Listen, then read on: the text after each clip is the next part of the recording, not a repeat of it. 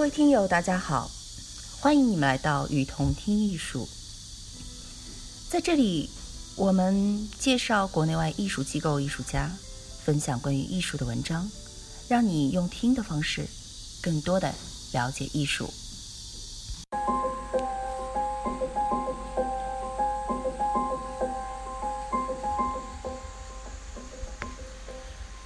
贫穷艺术第五期。六十年代的意大利艺术状况受到了二十世纪早期美国实用主义约翰·杜威的影响。他拒绝抽象和理性的思维形式，提出了一种有创造性的开发知识形式，而这种形式是建立在注重对世界最初的自发的经验性过程的基础之上的。在杜威看来，自然不是由物质。而是由事件的过程构成的。吉尔马诺·切兰特也是在其1969年的著作《贫穷艺术》当中解读过杜威。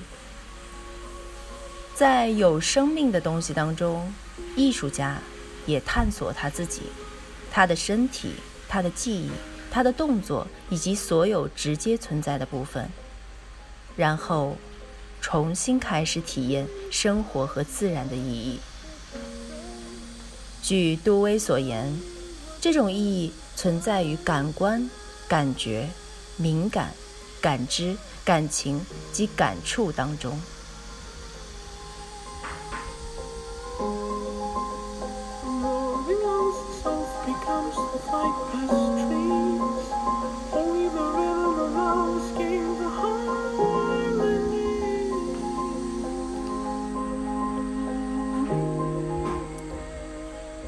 今天我们介绍两位艺术家，第一位是阿里吉耶罗·波提，一九四零年出生在都灵，二十世纪最重要、有影响力的意大利艺术家之一，被认为是贫穷艺术运动的关键成员，一位自学成才的艺术家。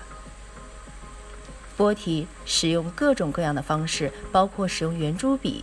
邮票和杂志封面制作作品。他用大型刺绣完成一系列的世界地图和图形图表。他的作品当中经常引用谚语、格言、数字等元素。贫穷艺术家们所感兴趣的是，创作当中能以最少的语言转换和文化干涉经历最大限度的美感。波提的作品《协调与创作的考验》就采用了最贫乏的介质和方式，用铅笔沿描绘图纸上的线条。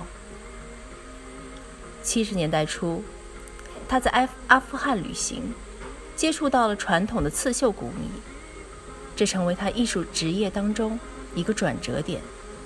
他利用网格结构来体现秩序和混乱的关系。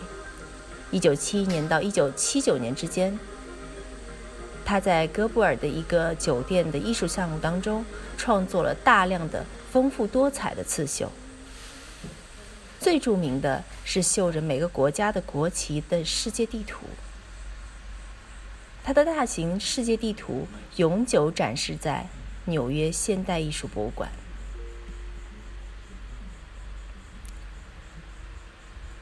第二位艺术家是卢西亚诺·法布罗。一九三六年出生于都灵，意大利雕塑家、观念艺术家和作家，自学成才的艺术家。在六十年代进入齐兰特提出的贫穷艺术，他的工作扩展了雕塑表现的可能性，扩充了雕塑在表现力方面的潜能。在使用技术把日常材料大理石、玻璃、布料和青铜相关联的同时，又添加了关于透明度、灵活性和空间关系等新的想法。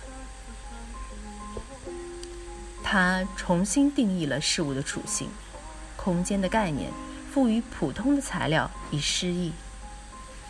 这在他的许多的作品当中是显而易见的。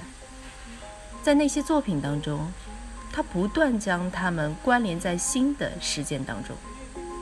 卢西亚诺·法布罗充分地意识到，过去的遗留物总是能通过其文化的含义来启发新的艺术观点，并为艺术家们提供新的精神体验的可能性。